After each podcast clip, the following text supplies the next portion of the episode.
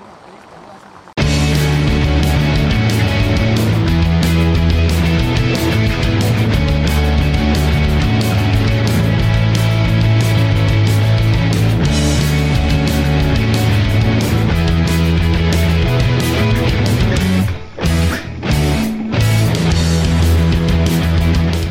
Bueno, antes de continuar con la entrevista, un pequeño mensaje de nuestro sponsor, que soy yo. Not Studio nace con la finalidad de que puedas grabar tus podcasts a un precio más que económico. Tenéis la web y las redes sociales en la descripción y nada, a disfrutar un poco de la nueva movida. Bueno, hoy estoy muy contento porque tenemos a Maren en la nueva movida. Antes que nada, muchas gracias por venir. Nada, encantada, Jope. Y bueno, la primera pregunta quizás es un poco cortante. Te voy a preguntar Vale. muy a grandes rasgos cómo fue tu infancia. Uf, Porque quizá puede definir un poco la manera en la que luego haces música. sí, totalmente. Em, no, la verdad es que tiene una infancia bastante complicada, ¿eh? No es una cosa de la que hable mucho. em, lo justo, pues me gusta contar, pero sí, la verdad es que sí. Y eso ha hecho que, que escriba las canciones que escribo 100%. Así que eso, complicada, pero la verdad es que siempre he vivido en la casa familiar con, con mi bisabuela, con mis abuelos. Y, y yo lo que, me, lo que recuerdo siempre es eso, eh, estar en mi jardín jugando. ¿Y desde pequeña tienes ya un- algún acercamiento a la música, primeros recuerdos musicales? Sí. ¿Cuáles dirías que em, son? Mi familia son todos muy cantarines en general, entonces todos em, por gusto, yo creo que cantan muchos. Pero empecé a, a est- a estudiar música como así, en de verdad, con cuatro años. Eh, empecé a tocar el violín. Y la verdad es que se me daba fatal, pero muy, muy mal, muy mal. Y suspendía, además que te daban notas y suspendía. Eh, entonces me aparté un poco de eso y yo siempre, desde, eso, desde los cinco o así, escribía canciones porque mi prima era más mayor, tocaba el piano y entonces nos juntábamos y era, bueno, de lo que le han enseñado ella en piano, vamos a ponerle letra. Entonces para mí era una forma de jugar siempre. Y, y eso, entonces siempre ha sido como una cosa muy natural. Pero yo no quería ser músico, o sea, yo hacía todas estas cosas, pero yo quería ser bombera. ¿Quieres ser bombera? Sí, o futbolista, portera. ¿Y qué pasó? Porque no... Porque yo tenía una portería en mi jardín eh, y mi... Bueno, no es la razón esta, pero este es un motivo también. Eh, tenía una portería y mi Aitite, mi abuelo, se la llevó por delante con el cortacésped. ahí, mi, ahí mi sueño de ser futbolista se acabó. El de bombera yo creo que fue luego darme cuenta que igual no valía para bombera. Eh, y sobre todo, yo creo que lo que hizo que no decidiese eso es que me gustaba demasiado la música y era lo que Hmm. quería hacer. Claro, porque empezaste a una temprana, o sea, a una edad muy temprana. Sí. Porque lo, pri- lo primero que te hice en YouTube, que imagino que ya habrías hecho antes cosas, tenías 14 años, lo primero Sí, que subiste. sí, sí. Que o sea, creo que busqué una, como una cover de Antonio Orozco, lo primero que tienes publicado. Sí, sí, pero yo estuve en la Voz Kids con 13. Y, Pero estuviste en el casting o llegaste a salir. No, yo estu- estuve en la Oh, tele, ala. dos programas. Y, mm, y mi coach fue Antonio. Entonces, es- el primer vídeo que hay en YouTube es, es una cover con, con mi compañera de la voz, Joder. con Ana. eh, y luego es que ese mismo año saqué mi primer EP con mis canciones. Entonces fue guay, fue como una cosa detrás de la otra y muy guay. ¿Y cómo es tan pequeña estar en un estudio, empezar a sacar un EP? Pues es muy divertido. O sea, yo es que además se me nubla la cabeza, no, no recuerdo muchas cosas eh, en plan de en cuanto a tiempo, ¿no? Como hice esto y pasó esto. Eso no me acuerdo. ¿Cómo, cómo llegas hasta aquí, ¿no? Ahora que tengo 20 Sí. años, no sé. Pero, pero yo es que me lo pasaba muy bien. Yo siempre me sentía muy agradecida. De, me acuerdo la primera vez que, que cerré, que iba a ir al estudio a grabar aquel, aquel EP, que iba volviendo de, de clase andando a mi casa y me llamaron y me, bueno, mi madre me llamó, que era lo que, la que lo estaba gestionando. Me llamó y me dijo, tal, no sé qué, y me puse a saltar, me acuerdo, a saltar en la calle de la, de la emoción. Entonces Joder. yo todo lo, he, todo lo he vivido como con mucha ilusión. ¿Y tienes algún recuerdo de cómo compaginabas eso con los estudios? Eh, ¿O cómo compaginaste el momento de estar en la tele incluso como con los estudios? ¿Fue complicado o no? No, siempre he sido muy buena estudiante, por suerte. em, y los últimos años, además, estudiaba em, bachillerato artístico con un módulo británico de Music Technology. Entonces, mis profes era como. Estaba poniendo en práctica lo que me estaban enseñando. entonces, estaban contentos. No, nunca he tenido ningún problema con los estudios y compaginar. O sea, luego sí, ahora, ahora ya que empecé a hacer una carrera era imposible. Entonces, ¿Qué, carrera empezaste? Bellas Artes. Yo quería hacer, en realidad, eh, yo quería estudiar eh, producción musical e ingeniería de sonido en, en Abbey Road, en, Sí. en Londres, que es un año y es como una esto muy guay, pero, pero es que han subido el precio muchísimo. Entonces, claro, yo dije, bueno, espera, tal, me pongo a trabajar, no sé qué, no sé cuántos, y empiezo Bellas Artes, ¿no? Y luego me di cuenta de que estaba, después de tocar en el sonorama, haciendo un círculo cromático en la habitación del hotel, y eso, pues, no era, no era compatible. Entonces, estoy como esperando al momento en el que ya tenga como la tranquilidad como para poder, y el dinero, para, para estudiar lo que quiero y ya O está. sea, en algún momento lo quieres hacer 100%. Sí, sí, sí, eso me, me encantaría. Solo porque el año pasado estuve, por ejemplo, allí haciendo un curso muy corto y es que lo que aprendí en una semana es que era increíble, entonces es como... Sí, ¿cómo vas a. ¿Te has pensado cómo vas a compaginar un año estando allí? No, por eso. Es complicado, ¿eh? Cuando, Yo creo que podré hacerlo cuando. Si algún día lo peto, ¿no? Y entonces dices, ah, el año de sabático, ¿no? Después de, de mucho trabajo. Ojalá. Además, no es un mal sitio Londres para estar grabando música. No, la verdad es que no, ojalá. Pero bueno, pues no me lo tomo. No, no tengo mucha prisa porque al final me- ya me estoy dedicando a lo que quiero dedicarme, Mm. así que me doy- estoy contenta. ¿Y cuál dirías que son tus principales influencias? Yo creo que muchas cosas. Em, sí que es verdad que em, musicalmente me gusta mucho la música inglesa en general, ¿no? Mm. Pues, eh, el Britpop me gusta mucho. Eh, me gusta mucho los Arctic Monkeys, eh, David Bowie, Mm. los Beatles. Am, y luego sí que tengo otra rama, ¿no? Que es como la más de, de casa, que es la, la música en euskera, que sí que me gusta mucho y creo que sí que tiene un impacto, sobre todo por la manera en la que nosotros escribimos en euskera. O sea, el, el euskera es un idioma muy metafórico. Las palabras significan cosas como juntándolas, o sea, es como Mm. que tiene... Entonces yo creo que eso sí que lo llevas después, ¿no? Lo que escuchas en euskera sí que lo llevas a, en este caso a castellano. Y... mm, y luego la música en francés, que les gusta mucho a mis abuelos de los 60, pues también yo creo que anda Joder, resonando por la cosas, ¿eh? cabeza. Sí, es un mix de todas esas cosas. ¿Y tú dirías que tienes un apego grande hacia tu ciudad, hacia Bilbao o no? Sí, yo es la mejor ciudad del mundo, me encanta. Siempre que voy por allí digo, es que no hay un sitio mejor en el que vivir. No, a mí me encanta, me encanta, me encanta Bilbao y Euskadi en general. Eh, es que yo, yo paseo por allí y digo, es que qué suerte, ¿no? A mí me encanta. Y ahora vivo en Barcelona mucho rato también, ¿eh? Pero a mí Bilbao me, me encanta. Hostia, ¿y en Barcelona qué estás haciendo? ¿Estás grabando cosas o estás viviendo allí? Bueno, eh, fui a estudiar allí el bachiller, ¿Mm? entonces ahora estoy como yendo y viniendo desde eso y grabando sobre todo. Y mi banda está allí, así que ensayo, grabar, no sé qué, no sé cuántos allí. Y, ¿Y luchas sí. de menos Bilbao cada vez que ya estás en Barcelona Sí. no? Bueno, estoy su- suficientemente entretenida como para no pensarlo mucho, porque me lo paso muy bien también. Pero es verdad que llego a mi casa, como va a pasar mañana, y voy a decir, ¡oh, qué gusto, qué verde todo! Sí. Claro, además, eh, todo este viaje, estos o sea, viajes a Barcelona y demás, lo estás haciendo también en vídeo YouTube. Sí. O sea, podemos ahí verlo. Sí. ¿Cómo, ¿Cómo es todo esto? O sea, ¿de pequeña querías, tienes como una inquietud de ser youtuber o algo así? ¿O, No. o de repente no. llega ahora? Además, creo que siempre soy una persona como muy hater de todo eso. es verdad, ¿eh? Pero am, sí lo que sí que es desde muy pequeño he tenido claro es que yo quiero tenerlo todo bien guardado y, y, pues eso, ¿no? Como todos esos recuerdos, em, poder revivirlo Mm. siempre que quiera. Entonces, mi primer concierto de la vida está grabado. Hay un blog. Mi primer blog era ah, mi primer concierto, no sé qué. Sí, pero es verdad lo que dices de que se nota que los blogs no son como tanto un formato YouTube, son como algo muy personal. Sí, que yo siguen no un propio pienso, estilo que sí, tú vas es como nunca marcando. me vas a ver lavándome el pelo, ¿no? No es como un día conmigo, ¿no? Y Claro. pongas cremas, ¿no? Es y otra una cosa. miniatura así llamativa, no es, no- Sí. no es ese rollo. No, es más eso como un diario visual para, para mí misma. Entonces nace de eso y estos últimos meses ya llevo dos meses grabando cada semana. Y es, o sea, a mí me encanta ir para atrás y decir, joder, y eso hace una semana, ¿eh? Yo viendo el otro día, el de la semana pasada, digo, otra persona. Así que está guay ver tu, tu propia Sí, evolución. viendo el Es cambio. es muy guay. O sea, que los sueles, sueles ver los vídeos antiguos o no. No, no, no, No. no, suelo. Hay un día al año que igual que me de repente y lo dices, veo. "Ah, ¿qué hice este día? Sí, y lo puedes ver digo, ahí. ah, mira, estuvimos aquí, guay, tal, pero sí. Bueno, y cuéntame un poco acerca de, de Dolly, ¿cómo, cómo empieza Ah. eso? O sea, ¿eso es porque ya estabas cansada de tener que ir de un sitio para otro y dijiste, bueno, quiero llevar como una casa móvil, por así decirlo? ¿o Casi, sí. Yo desde pequeña he viajado en furgo. Mi mamá tenía una furgo y hacíamos eh, eh, viajes en... O sea, hacíamos mercados medievales cuando yo era pequeña. Y entonces esa furgo, que en principio fue para eso, luego la transformamos un verano cuando tenía 8 años y empezamos a viajar en ella así las dos. Entonces, este año... em, yo es que no sé si fue necesidad, fue capricho, fue, no sé, después de, pues no, yo empecé con 14, entonces después de 6 años trabajando, em, sí que cuando, cuando vi la oportunidad de, de comprarme a Dolly, siempre me ha gustado. A mí todo lo que sea viejo me encanta. Entonces era como, ¿qué? Una vez del 93, perfecto. Y, y todo lo que sea restaurar, eh, Claro, eso te iba a decir que me parece increíble como que o sea, lo normal es te compras eso y la gente suele como contratar a alguien que lo Sí. haga y ya está. Tú has ido además documentando todo el Sí, proceso. sí, sí. Es algo bastante guay. Entonces, eso era como, aparte de eso, ¿no? De haber ya estar acostumbrada, ¿no? Es como, jo, mi, mi casa, ¿no? Te- Tener algo tuyo, porque a mí me gusta no Hmm. tener nada, ¿eh? Pues yo no tengo mucho apego a, a nada prácticamente y siempre estoy aquí, mañana Hmm. estoy ahí, tampoco me esto. Pero tener algo tuyo por primera vez y que encima te permite estar aquí o allí o no sé qué, yo creo que era lo perfecto. Entonces, muy bien, joder, ahora, ahora tengo ejemplo, una ah, casa en la playa, es que es increíble. claro. Pero la, su- o sea, sueles moverla mucho, por ejemplo, para ir- O sea, aquí a Ahora Madrid, por ejemplo, no has venido con ella. No, ahora está aparcada en la Costa Brava, que vengo de allí. Entonces, la idea es ahora en vacaciones, por ejemplo, dejarla donde me gustaría volver, ¿no? Como mi... Esto, sí, como lo que dices, como una casa en la playa. Sí, como tengo que ir a Barcelona mucho, pues lo más cercano, ¿no? Y, y luego si no la tengo en Euskadi y si luego ya hago un viaje largo, pues sí que la muevo.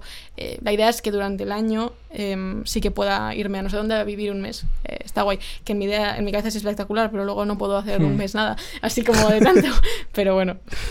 Claro, ¿y- y ¿te has tenido que hacer muchas reparaciones o algo así? Porque o sea, yo, yo cuando lo dices me suena como una, o sea, del 93. Sí. Estará el motor y eso estará... Es que no tengo ni idea de Sí, coches, la sí, verdad. no, el, pero... el- el motor es como un tractor, o sea, es ¿Mm? increíble. Suena muy fuerte, pero sube todo. No se cala, es increíble. Em, en lo- yo lo llevo al taller, claro, y en el taller han flipado, han dicho que está perfecta. Que es Joder, muy buena guay. compra entonces, Sí, ¿eh? sí, sí, muy bien, está perfecta, que en su época era alta gama, no sé qué, que era muy bien. Eh, sí que hay como, yo sé, la- está rectificado el motor, me parece. Hmm.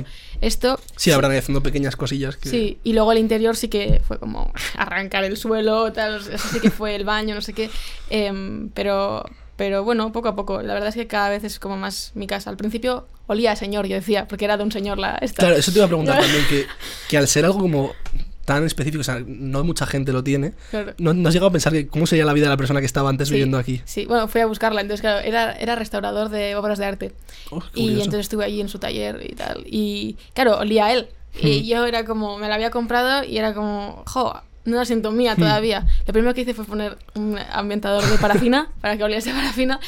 Y luego ya sí que poco a poco es como, ah, mi casa, ¿no? Pero sí que tienes que esto. Y a mí me han contado, me, me cruzó un señor Hmm. en Leroy Merlin que vio mi esta aparcada afuera, él tenía también una vieja y me dijo, esta estaba aparcada en Santander hace no sé cuántos años, esta misma, Joder, qué y era de un señor, ¿eh? señor holandés y efectivamente porque la matrícula vieja es de Holanda. Así que fíjate, o sea, al final, sin, sin cobrarlo Sí. ni beberlo, te sabes toda la historia del, del coche al final. Además, ha quedado muy guay, o sea, a nivel, a nivel de estilo como tal, como lo has decorado, parece de típica foto de internet, ¿eh? Sí, yo, Está mi, sueño es que venga un día Architectural Digest a enseñarla a esto. O sea, mi objetivo era ese. Me compré la revista, me acuerdo, la compré ella y la revista y dije, a coger inspiración, venga. Qué guay. ¿Y tienes algún viaje así largo planeado? Este año ¿Qué vas íbamos a ir a? Glastonbury. Que era, claro, el sueño, ¿no? Conseguimos entradas que ya es difícil. Íbamos a ir en barco desde Santander o desde Bilbo, depende. Em, y estar allí en Inglaterra con Dolly, eso iba a ser increíble. Pero no, no va a ser. Entonces, no sé, así. eh, Ahora es el viaje pendiente de toda mi vida, que nunca lo he hecho con, con mi madre, que es el esto, em, Bretaña y Normandía, que con un poco de suerte lo haremos este año. Eso Joder, estaría, estaría muy estaría guay, guay. Vale, pues si quieres vamos a la primera sección del programa, Vale. que se llama lugares. Entonces te voy a decir un sentimiento Vale. y lo tienes que asociar con un lugar. Vale. Entonces empezamos por paz. eh, Moliets, que es un pueblo de Francia al que voy desde pequeña. em, y hace, es que hace unos años que no voy, yo creo que no ha coincidido, o igual un día he estado. Y para mí es un sitio más. Paz profunda. Sí, sí, sí, totalmente. Vale, nostalgia.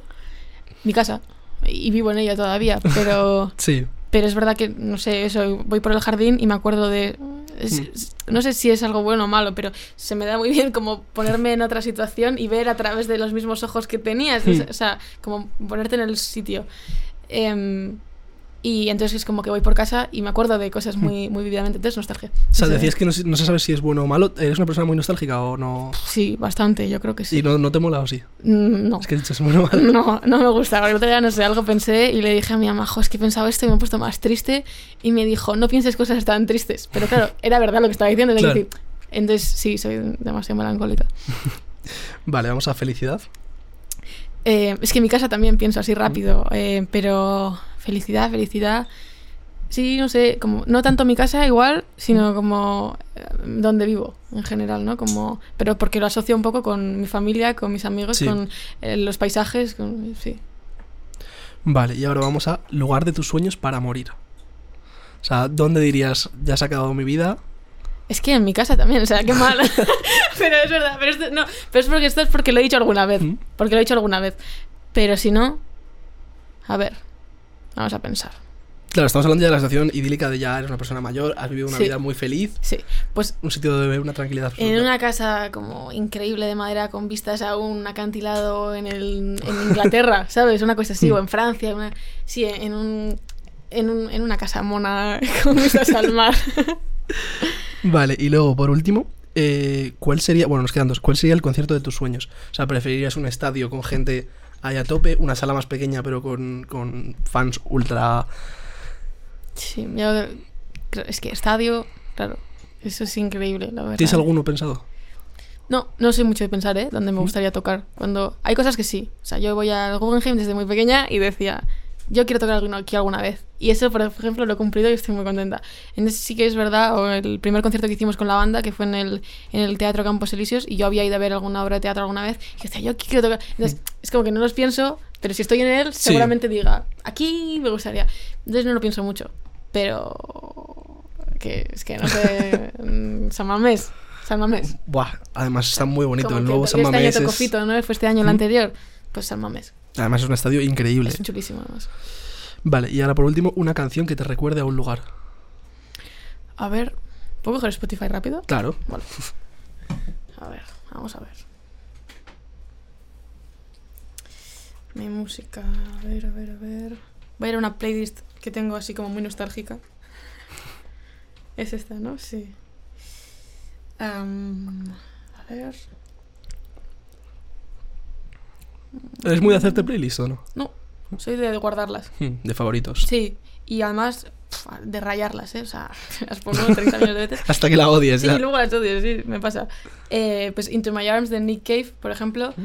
eh, me recuerda al verano pasado que fuimos a ver a Nick Cave y luego estuve como obsesionada. O sea, ya era una de mis canciones ¿Mm? favoritas, pero me recuerda mucho al verano del año pasado, por ejemplo. Genial. Vale, pues eh, salimos de la sección y vamos a ir. Bueno, hablábamos de lo del concierto. ¿Cuál es tu concierto más. O sea, tu concierto favorito de los que has dado? ¿De los que he dado? Uy, qué difícil. Am, a ver, lo piense. A ver, yo creo que en actitud ¿Mm? hay algunos que han sido increíbles en cuanto a, a público, una sensación que te Hmm. dan. Y luego hay otros que son por la cantidad de gente que hay, que es, que es increíble. Y luego otros que por pequeños, mira, voy a decir el más pequeño. Mira, voy a, a lo, a lo más, a uno muy pequeño, pero que me encantó. Toqué en el búnker de Guernica cuando fue Joder. el, el aniversario. Yo he vivido en Guernica muchos años. Y, y tocar allí dentro fue increíble, porque además la última canción, que se llama Catarincho, es una canción popular vasca que escribieron a mi tatarabuela, entonces ya es como muy esto, ¿Mm? pues que la empecé a cantar y la gente se puso a cantar. Entonces, Joder. muy poca gente dentro de un búnker, sonando, todo el mundo llorando. Y más, fue- y más con la historia que tiene Claro, eso. claro, es el, el momento y todo, y todo el mundo llorando eh, allí dentro, fue increíble. Joder. Sí, sí. Vale, eh, te quiero preguntar un poco cómo es el proceso creativo de Maren. O sea, ¿cómo empieza? ¿Tienes la idea? ¿Es- ¿Eres más de componer directamente en un estudio? ¿Cómo funciona? Normalmente en casa, en momentos sueltos. eh, no, no suelo escribir en estudio, sí que la última canción la he escrito en estudio, pero normalmente eh, en mi estudio de casa, eso sí. Eh, a veces, cada vez más, yo creo, es eh, produzco a la vez que, que escribo, porque así me voy haciendo un poco la idea de lo que quiero y lo que necesita un poco la canción. Pero idealmente yo creo que las mejores son las que salen solas. O sea, las, las que, las que más triunfan o lo que fuere, es porque, porque has escrito del tirón y porque tienes una idea muy clara. Entonces, a veces eso, tienes una idea, te sientas y hay muchas veces que tienes muchas ganas de escribir. A mí me pasa que tengo muchas ganas de escribir y no, y no sale nada. Entonces, yo creo que Ya, es cuando... es un poco frustrante, supongo, ¿no? Sí, pero la verdad es que llevo una muy buena racha. Últimamente es sentarse y hacer algo. Entonces, eh, sí, creo que es un proceso bastante desordenado muchas veces, pero que cuando es del tirón es, es lo mejor. Vale, ¿y cómo, o sea, tu nuevo, tu nuevo tema, Ujú. que es Corre que el rayo no te parta, Ujú. Eh, esto, o sea, te quería preguntar un poco si va a ir incluido en un EP, un disco, vas a ir sacando singles eh, un tiempo, ¿cómo va? En principio es un ¿Cómo se el disco. futuro?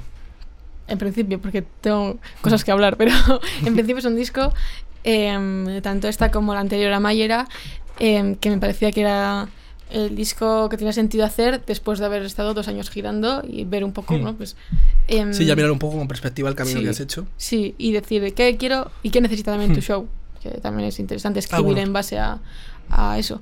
Em, entonces, Nunca lo había escuchado, pero sí, la verdad, es bastante interesante eso. Claro, es para que me lo pase yo bien también, ¿eh?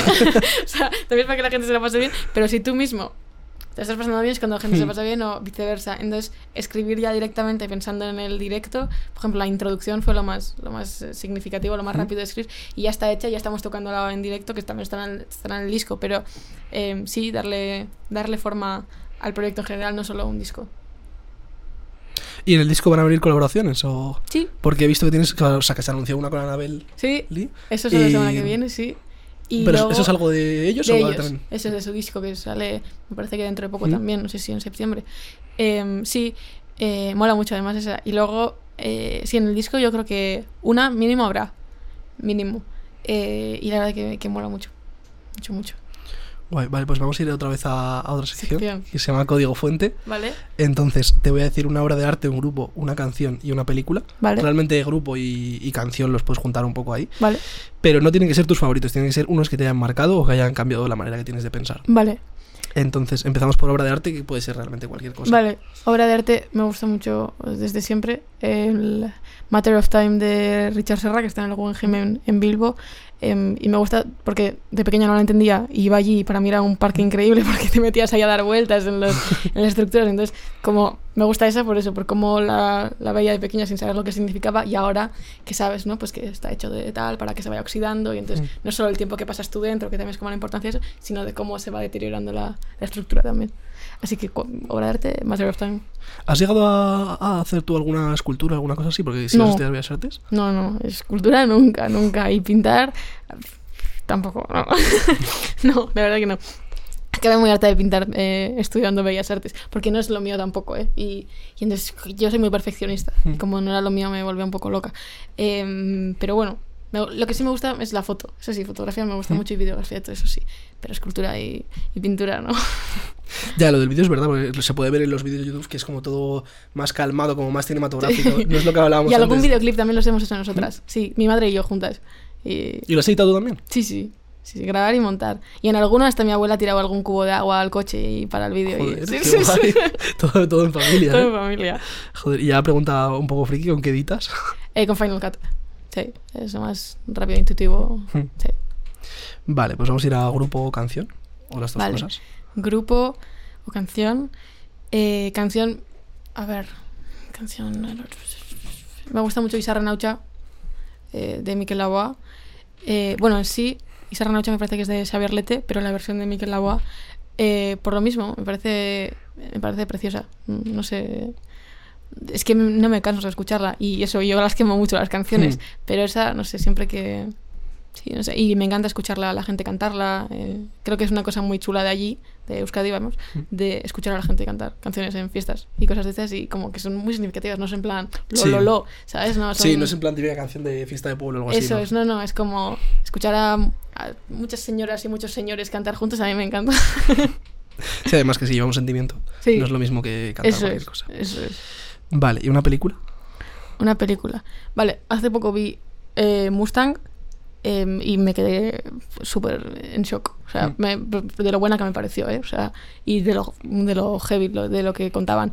Entonces esa me parece guay y me parece que estaría bien que lo viese mucha gente de nuestra edad también, Mm. para ver un poco cómo, cómo vemos a los demás que no son igual que nosotros y, y tener en cuenta un poco también la situación de la que puede venir mucha gente. Así que Mustang me pareció muy, jo, muy, muy bueno.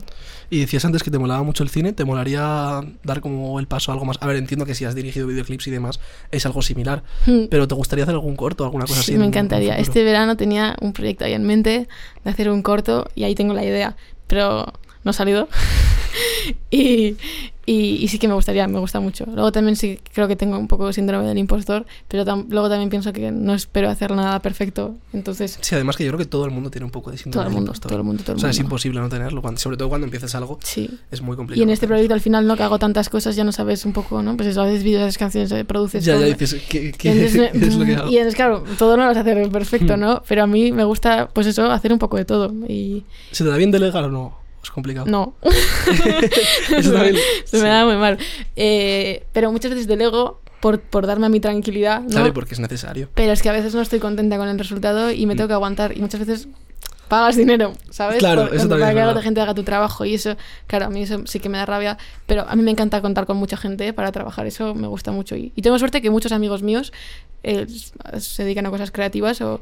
Entonces, siempre mi sueño, siempre les digo, cuando acabéis la carrera, a montar ahí para que, ¿sabes? Como que todo el mundo que trabaje en este proyecto sea gente que es cercana y eso. Pero sí, ojalá hacer algún corto, alguno de estos. Sí, eso está verdad. muy guay, como tener amigos, como cada uno que Sí. hace una cosa y luego juntaros Sí, todos. sí, y- sí, a mí me encanta. Y sentarme con ellos a hablar y decir, jo, mira cómo les gusta el que estudia cine. O cómo Claro, me gusta realmente mucho. cualquier cosa. Si alguien te lo cuenta Sí. con mucho entusiasmo. Sí, pues yo puedo escucharles todo lo que quieran. Sí, sí. Vale, entonces hemos hablado un poco de, de lo que va a venir ahora. Ujú. ¿Tienes más o menos, sabes más o menos fecha de cuándo puede llegar a salir el disco ni idea? No, ni idea, ni idea. O sea, ¿Y cuándo te gustaría me gustaría a principios de 2024. Esa es la idea. En principio, es que esa es la idea, ¿eh? Pero como Hmm. no está zanjado tampoco, tampoco voy a decir eso. Esa es la idea. Y luego ahí sería, eso, en septiembre ya empezar a sacar los singles ya de cara al disco y presentarlo, pues eso, a principios del, del año siguiente. Vale, pues vamos a ir a una cosa que, que solo hacemos en verano, en el podcast, que es... Ay, mira, tienes ahí atrás. Esto solo si quieres, ¿eh? Vale. Tienes el ukelele de sandía, que es Vale. el ukelele más barato que, que se puede comprar en cualquier sitio. Viene con púa, ¿no? Pero- Viene con púa. Ah. O sea, Una es premium, es premium. Entonces, eh, te lo voy a dar y tú tienes que hacer lo que quieras. Puedes Ay. tocar un tema en plan solo acústico, sin cantar, lo que tú Estaría quieras. feo no tocar Riptide, ¿no? Que es la única canción que sabe todo el mundo. A ver, suena, pero suena ukelele. A ver, Claro. le cuesta, ¿eh? Claro, no es lo mejor. Pero saca la púa si quieres, que está metida Ah, por bueno, ahí. claro. Espérate. A ver. Entonces, es libertad, como si quieres ahora mismo coger y romperlo, ¿eh? Es libertad absoluta lo que quieras. No, yo no soy así. Yo, yo rompo cosas. ¿Quieres que te la afine? ¿Lo puedes afinar? A oído no, pero vamos a pretender que sí, ¿sabes? En plan, uy, sí que bien suena, ¿eh? Yo creo que ni se puede afinar, ¿eh? Ya, igual peta, ¿no? Ah. Sí, sí, sí, sí. ¿Sí? Sí, se nota. Esto. Oh, bueno, ¿eh? Esto no suena muy bien. No, ¿eh? es horrible, es horrible. Bueno, te lo he desafinado. No te lo he afinado, pero te lo he desafinado. Es- Nah, no pasa nada. Cuesta claro. como algo. Claro, si yo, yo cuando lo compré era. O sea, me parecía gracioso. Luego no es tanto. Me parecía gracioso como ver a músicos tocando ¿qué lo peor que se puede esto, tocar. no? Ya, yo tengo un primo pequeño al que le regalé una de estas, así que... Pero él me da conciertos, ¿eh? Y me ¿Mm? dice, mira, suena igual que una canción que le gusta a él y me pone a tocarse ahí Bueno. sus temas. sí, Ahora hay que darle el y comprarle uno de verdad, ¿no? Sí, ya, ya le compré alguno bueno ahora que es más mayor. Vale, pues eh, bueno, si, si te gusta la entrevista y demás, me gustaría que me dijeses una persona que crees que tengo que invitar. Pues a ver, voy a Persona, pensar, grupo. voy a pensar si algún amigo cercano... Ah, bueno, qué leche, está aquí Víctor, tenéis que invitar a su grupo, tenéis que invitar a Malmo, ¿Mm? que... Ya está, quedáis invitados. Ya está, has visto qué bien. Dos en uno. Pues Malmo, sí, molaría, molaría. Vale, pues muchísimas gracias por venir. Nada, a ti. Ha sido un placer.